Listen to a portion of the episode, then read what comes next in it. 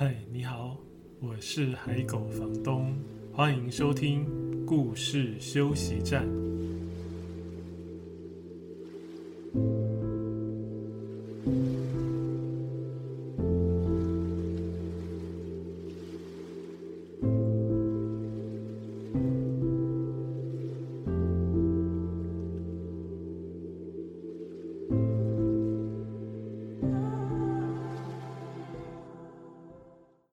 现在收听的是故事休息站 Podcast 节目的第四十四集。今天的主题是对一百位绘本作家说晚安，所以今天应该会是这个节目开播以来最好睡的一集吧。虽然之前常常有人说，听故事休息站这个节目。呃，有帮助 睡眠的效果。即使我没有像今天刻意要让大家好睡，但是可能我的声音真的很低，然后讲话可能频率 比较比较沉吧，所以很容易就哄大家睡觉。作为一个节目，呃，目的本来不是要哄大家睡觉，所以。如果是以前年轻一点时候的我，听到这样的评语说：“哎，听你的节目很好睡。”以前大概会觉得有一点受伤，想说节目是不是很无聊啊？所以听了的时候就神游了哈，然后思绪飘着飘着，渐渐就睡着了哈。但是现在我听到这样的算是什么回回馈吗？嗯，回响回响好像太大。如果听到这样的评语好，或评论评价。我反而会觉得蛮好的。这个转变是怎么怎么来的呢？我我也不晓得。总之呢，现在反而会觉得，诶，你的不是你的，我的我的声音哈，呃，有催眠的效果，蛮好的啊。很多人都睡不好，对不对？压力很大，所以常常躺下去的时候还在想东想西，烦恼这个烦恼那个。这个事情做了吗？瓦斯关了吗？瓦斯关了吗？应该比较不是睡觉的时候，就是躺上床的时候会想到，应该 比较常是出门的时候会想到，哎，我瓦斯有关吗？啊，或是现在冬天啊，开。电暖气要小心，出门的时候也要想到说，诶，电暖气要关起来哦，啊，不要出门以后才想到，才在想说我到底有没有关。好，一开始废话太多了，在进入今天的主题，对一百位绘本作家说晚安之前，呃，我想要先讲一本绘本，呃，快速的介绍它，也算是我对它的亏欠的弥补。为什么会这样说？这本书是我翻译的啊，叫《睡觉时间出没的怪兽》，作者是英国的啊绘本作家艾德维尔。为什么我说要弥补它呢？因为我自己我翻译的绘本，我一定会在他出版上市之后，在我的脸书专业，就是海狗房东绘本海选的那个专业上面，单独开一篇文章来。单独发文然后来介绍它，但是这几个月前几个月了啊，为了那两本台湾幼儿绘本，就我跟黄丽佩合作的那两本《阿嬷的鸡嗯，跟》跟《阿公谁蔡奇亚》这两本啊，突然转台语，就这两本绘本在宣传。虽然没有排很多场活动，但是总是会有大大小小跟这个有关的事情嘛哈。那再加上刚好年底。刚出版那一本我的散文集《也等雨停，也在雨中行》。那顺便广告一下，你买了吗？小朋友可能没有那么适合小朋友看，但是里面也有一些有意思的故事吧。如果爸爸妈妈喜欢看散文的话，呃，看到也许孩子会有兴趣，也可以跟他们分享。那这本书刚上市，然后这本书，呃。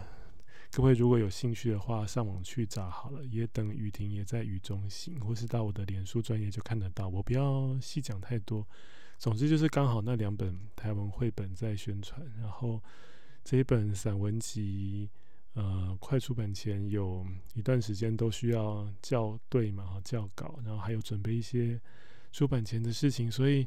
好像所有的事情都卡在一起。然后我在脸书发文的时候啊，不是说我每次有翻译的绘本出版上市，我都会单独发文介绍嘛？刚好艾德维尔的两本书，一本是《大大先生》，另外一本就是《睡觉时间出没的怪兽》。因为这两本书前后两个月分别就上市嘛，那我都没有在刚上市那一天就发文，就是拖延了，因为有事情就 delay 了。然后我发大大先生发完之后，过了一段时间，过了一个多月，然后我就想说，哎，我好像还没介绍大大先生，我以为我介绍过的是睡觉时间出没的怪兽，所以第二次发文的时候，我就 重新再介绍了一次大大先生，完全失忆，仿佛我从来没有介绍过他，又写了一篇，就等于我。还从来没有介绍，就是在脸书上郑重推荐，呃，睡觉时间出没的怪兽这样，所以我觉得对他有点亏欠。然后我回头去看大大先生的两篇发文介绍，哎，还好写的不一样哎，因为如果写的一模一样，然后我还一点印象都没有，那就真的是太夸张、太恐怖了。好。那来讲这个睡觉时间出没的怪兽，作者艾德维尔的作品，在台湾的繁体中文版现在有三本。第一本是第一本，呃，他在台湾的第一本其实不是他的原本的第一本作品啊，只是比较晚才被台湾的出版社发现。他在台湾出版的第一本中文版的绘本叫《像我这样的一只狮子》，嗯，非常可爱，而且。很有意思的一本书。那当初我看到封面的时候，就立刻爱上了这只狮子，然后介绍它给出版社。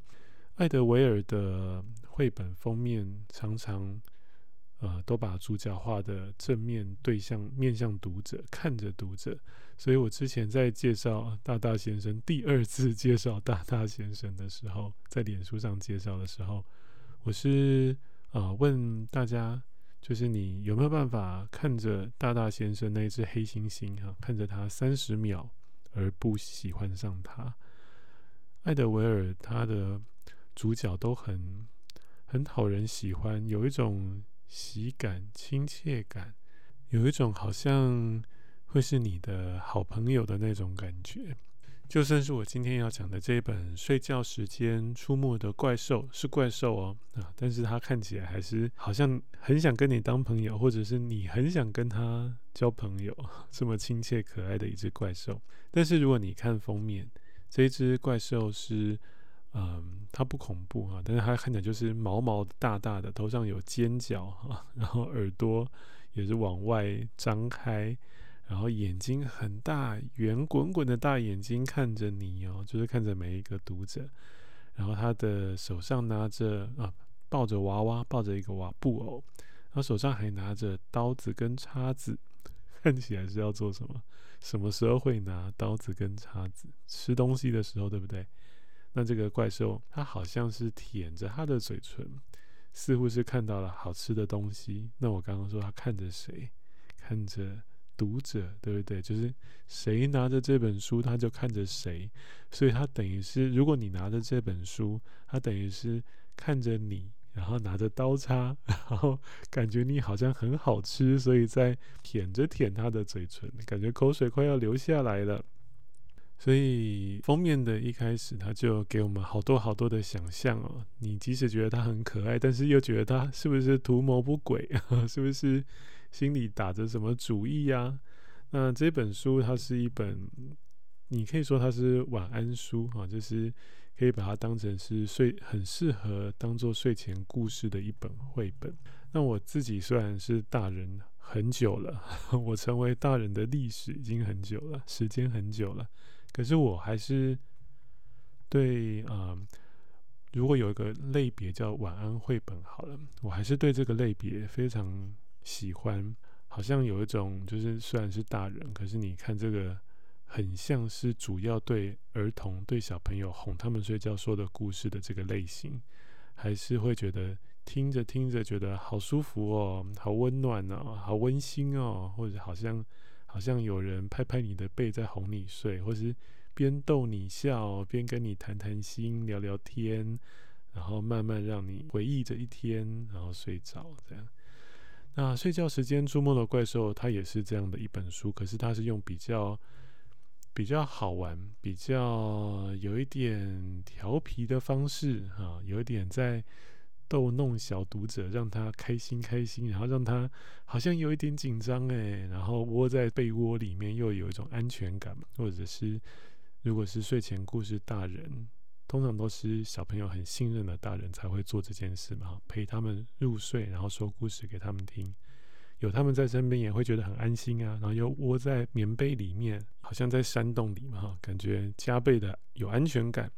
所以，像怪兽这本用怪兽当做晚安书，它就会有有一种刺激的感觉，然后一直要窝进被窝里，然后最后就越来越温暖，然后睡意就涌上来，就睡着了。那这个故事是怎么样？我念前面几页给大家听啊。那如果各位有去找这本书，我真的很推荐哦。不只是因为我翻译，所以我特别推荐它，是它真的很好玩。那如果各位看这本书，你可以注意它的。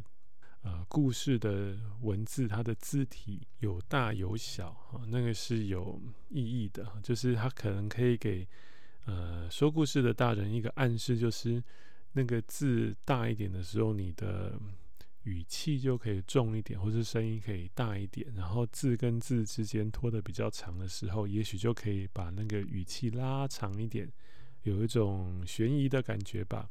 那因为各位没看到书嘛，所以我直接读给大家听前面几页。那其实我就是几乎完全按照它文字大小的暗示来抓那个语气。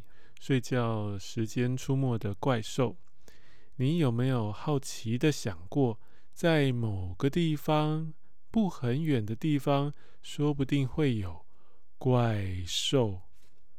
既然我们觉得世界上可能有怪兽，你会不会觉得这只怪兽可能一边舔着它的嘴唇，一边想着你？有没有像我刚才说的封面给我们的感觉？然后这一页就看到怪兽真的是舔着嘴唇，然后两只手掌搓着搓着，然后想着一个小孩的样子。哈，如果这只怪兽正在想你。会不会他的想是要把你吃得一干二净的那种想？希望不是这样，因为他正要来找你，就是现在！叮铃叮铃叮叮铃，他骑着他的脚踏车，还有那个铃声，对不对？然后一样，舌头还是挂在外面哦，而且还是看着书外面的读者哦。还是觉得你很好吃的样子哦。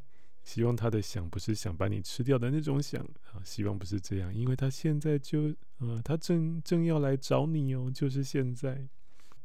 然后接下来几页，这怪兽都很可爱了，就是很傻的样子。虽然文字一直好像在暗示他要吃掉听故事的小读者，但是啊，如果你看到图是绝对不会怕的啊。而且接下来几页呢，他要来找你哈的路上。经过千辛万苦，虽然他看起来都还是蛮开心的哈，但是那个千辛万苦的描述也会让小读者有一种好玩的感觉，就是这个想来吃我的怪兽，想来才没那么简单呢哈。接下来这页是这样写，他说：当他骑着脚踏车跌跌撞撞，经过一片黑暗恐怖的森林，嘣嘣嘣隆。会不会觉得他带着一脸笑意，因为他没有忘记把刀子和叉子收进背包里，因为他就是要准备来吃你啦。然后他那么开心，虽然很辛苦，但是他还是忍不住笑着起来，因为他才没有忘记带要吃你用的餐具，对不对？他也没有忘记关瓦斯，又回到一开始。那接着几页呢，还是会看到他非常的辛苦，比如说陷进那个沼泽的烂泥巴里面啊，走得很不容易呀，啊，腿都快要拔不起来啦。所以即使我们知道他要来吃我们了，但是看到他这么辛苦，还是会觉得哈哈哈不容易吧？会有一种得意的感觉，而且那个得意又让我们有一种。我应该蛮安全的感觉，就有点刺激，但是又不会害怕的那个之间的拿捏，我觉得这本书做得非常好。当然，故事到最后，怪兽不会把小孩吃掉，所以如果听故事是小朋友，或者你准备拿这本书跟小朋友说睡前故事，不用担心他们会害怕。故事的结尾很很可爱啊，有一点小惊喜，然后有点温暖，但是又留下一点点小小小小的呃，属于孩子会喜欢的那种悬疑。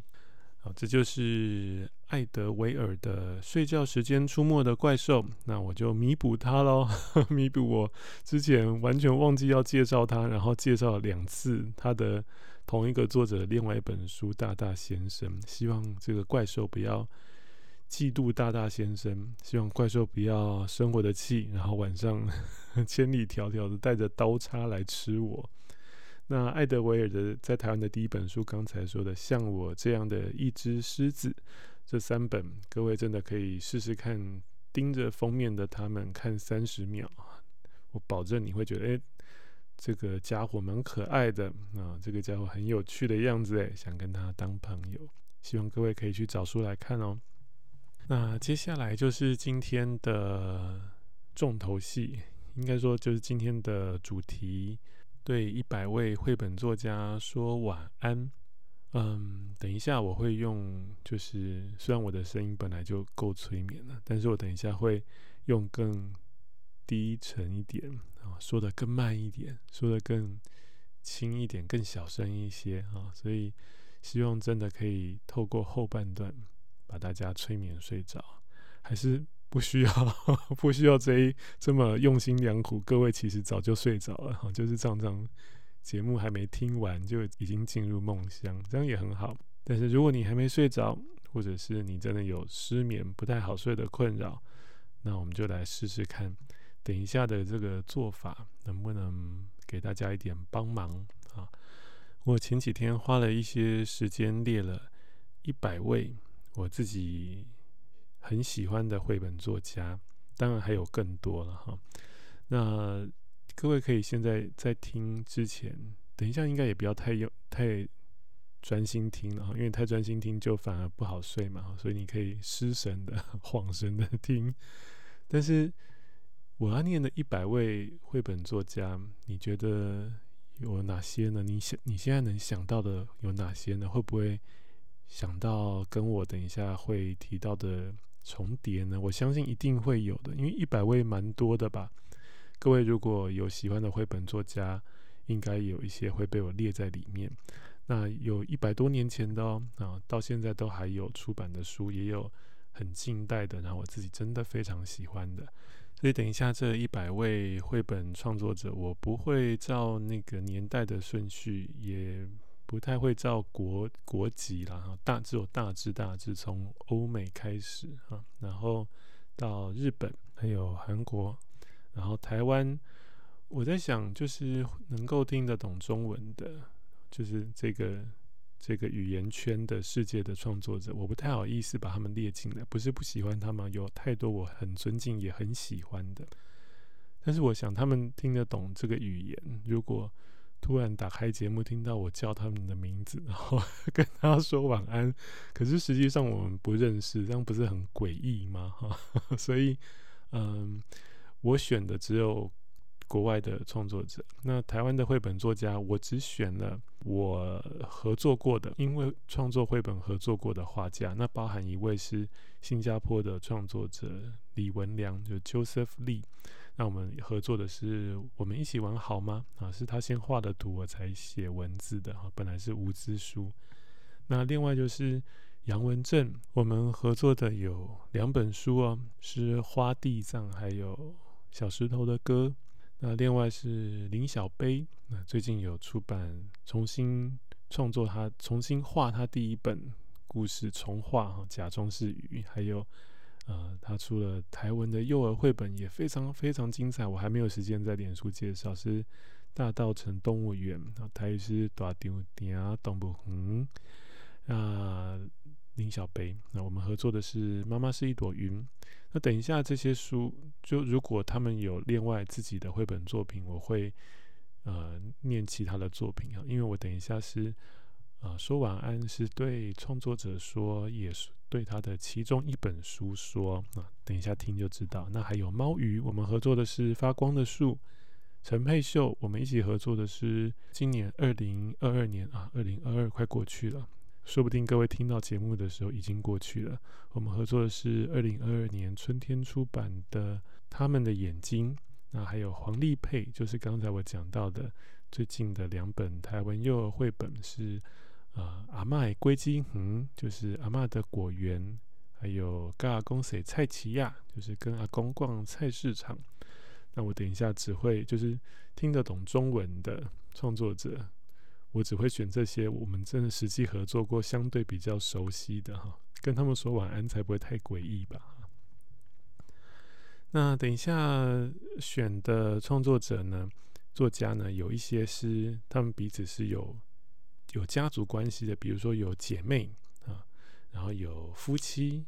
也有父子啊，但是父子档这一对，我印象中他们应该还没有一起创作过绘本。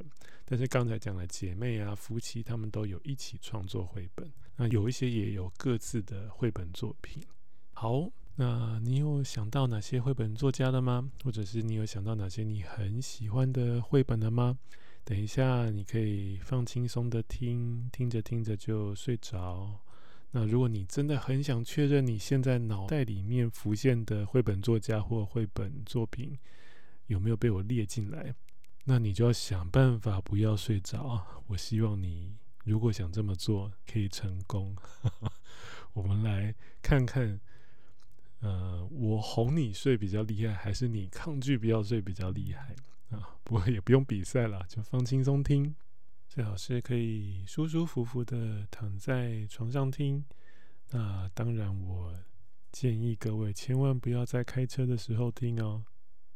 在一段间奏的音乐之后，我们就要开始了，开始对一百位绘本作家说晚安。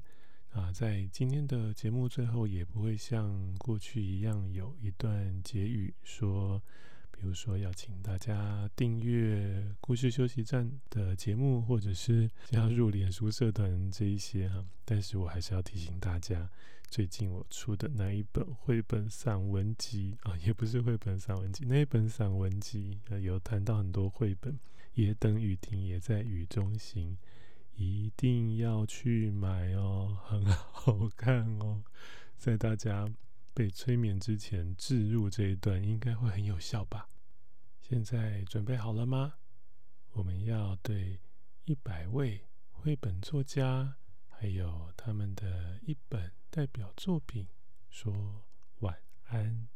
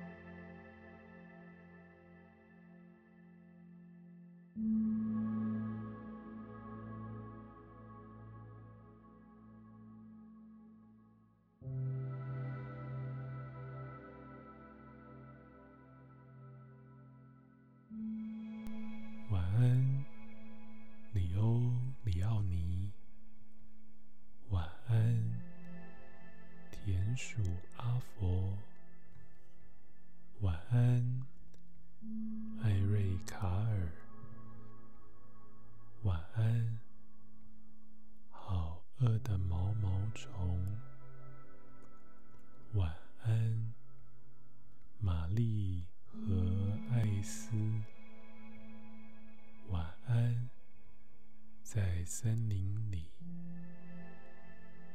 晚安，玛格丽特·怀兹布朗。晚安，陶家小兔。晚安，马夏布朗。晚安，三只山羊，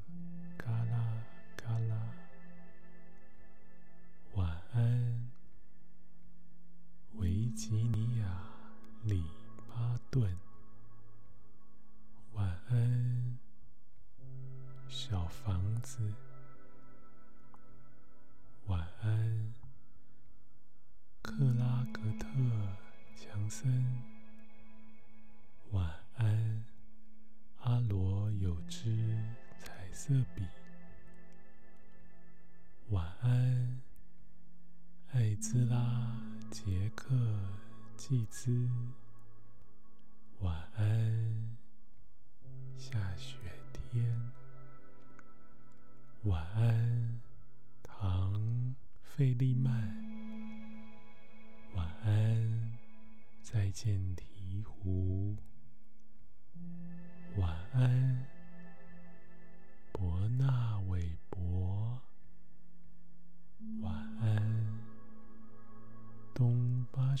街上的那栋房子。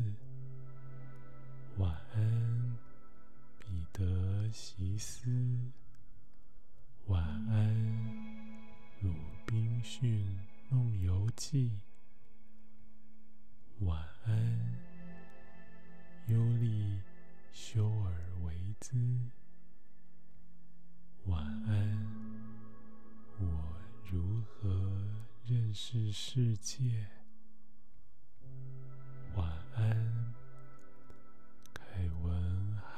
斯。晚安，老棕熊的梦。晚安，卡森爱丽丝。晚安，都伊达。晚安，朱迪斯克尔。晚安，喝下午茶的老虎。晚安，约翰伯宁罕。晚安，迟到大王。晚安，海伦奥森伯利。晚安，十只手指头。十只脚趾头。晚安，汤米·迪波拉。晚安，先左脚，再右脚。晚安，莫里斯·桑达克。晚安，野兽国。晚安。汤米·温格尔，晚安，三个强盗。晚安，谢尔·希尔弗斯坦。晚安，爱心树。晚安，罗伦龙。晚安，从前。有一棵小树。晚安，克里斯汀·罗宾逊。晚安，你很重要。晚安，米夏·雅琪。晚安，公园里有一首诗。晚安。菲利普史代，艾琳史代。晚安，麦基先生请假的那一天。晚安，苏菲布雷克尔。晚安，欢迎你到地球来。晚安，艾莎贝斯寇。晚安，贝雷的新衣。晚安，路德威白蒙。晚安，马德琳。晚安，卡门凡佐尔。强强的月亮。晚安。约克米勒，晚安，森林大熊。晚安，科维塔巴克维斯卡。晚安，小小花园贝多伊诺桑提。晚安，百年之家。晚安，沃夫艾普赫。晚安，当鸭子遇见死神。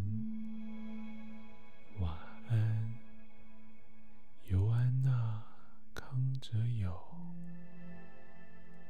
安，没有名字的老人。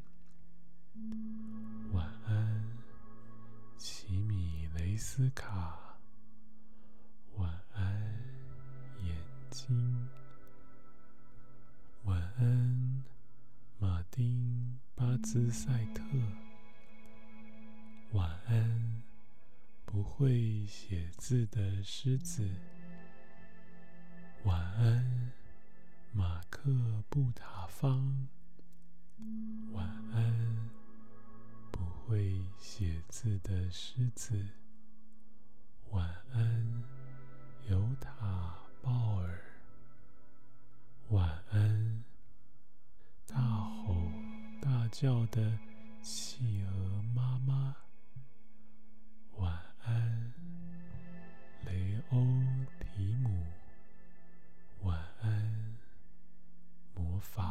家河内先生。晚安，碧翠丝阿雷玛娜。晚安，巴黎的狮子。晚安，马努伊尔马索尔。晚安，烈日下的对决。晚安，碧雅翠丝波特。晚安，小兔彼得的故事。晚安，雷蒙布利格。晚安，雪人。晚安，安东尼布朗。晚安，大猩猩小星星。晚安，布莱恩·怀德·史密斯。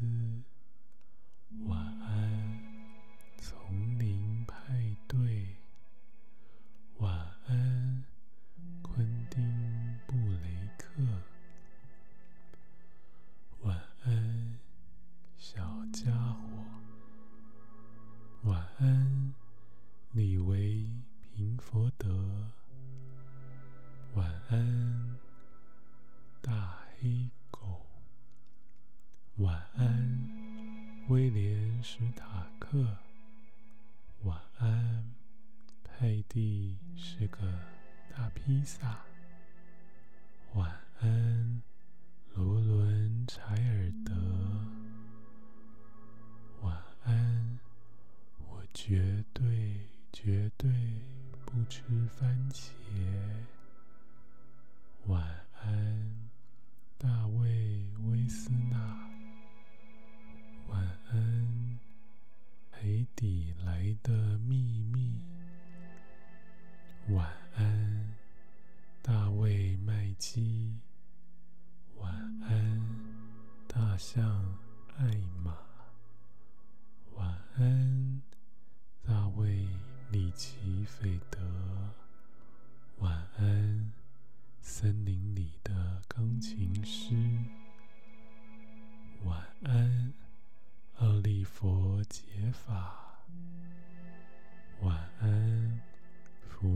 多的命运。晚安，班杰戴维斯。晚安，那天来的金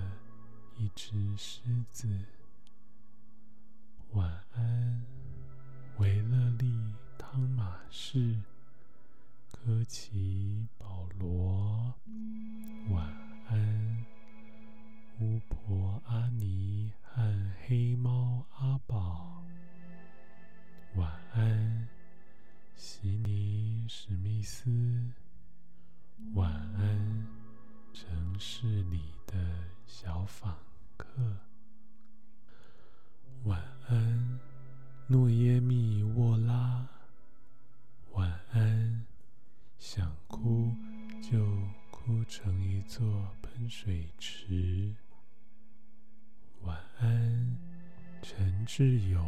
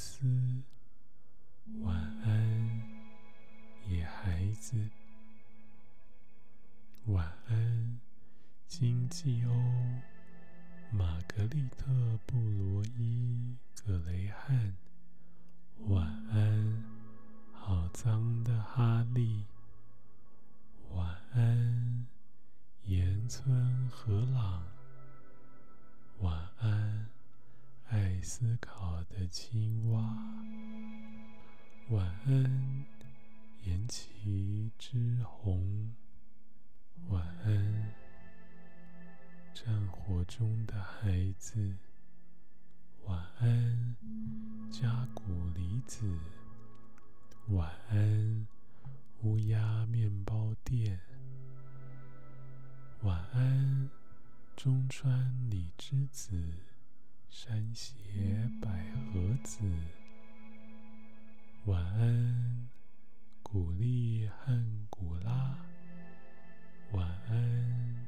稻田由佳，晚安。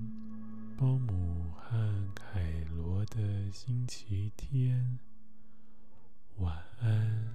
五味太郎，晚安。跑跑跑，我还要跑。晚安，林明子。晚安。小根和小秋，晚安。长兴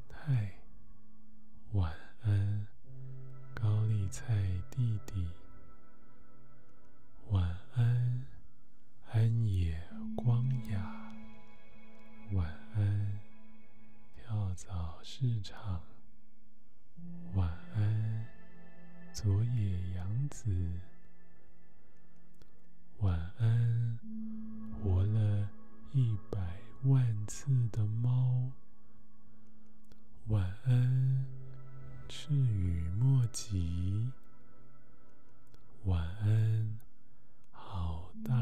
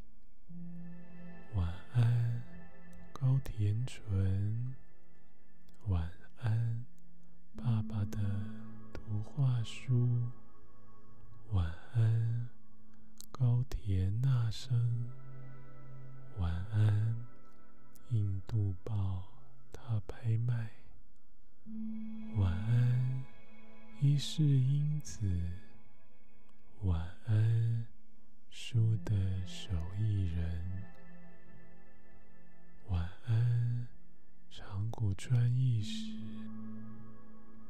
晚安，祖父的祖父的祖父的祖父。晚安，荒井良二。晚安，今天的月亮好圆。晚安，伊东宽。晚安。鲁拉鲁先生的庭院。晚安，奈良美智。晚安，寂寞的大狗。晚安，宫西达也。晚安，你看起来好像很好吃。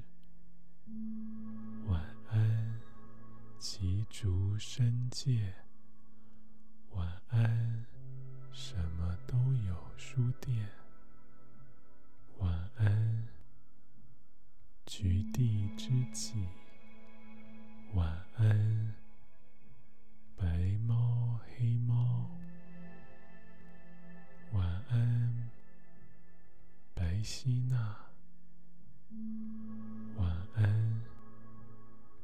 长寿汤仙女。晚安，苏西里。晚安，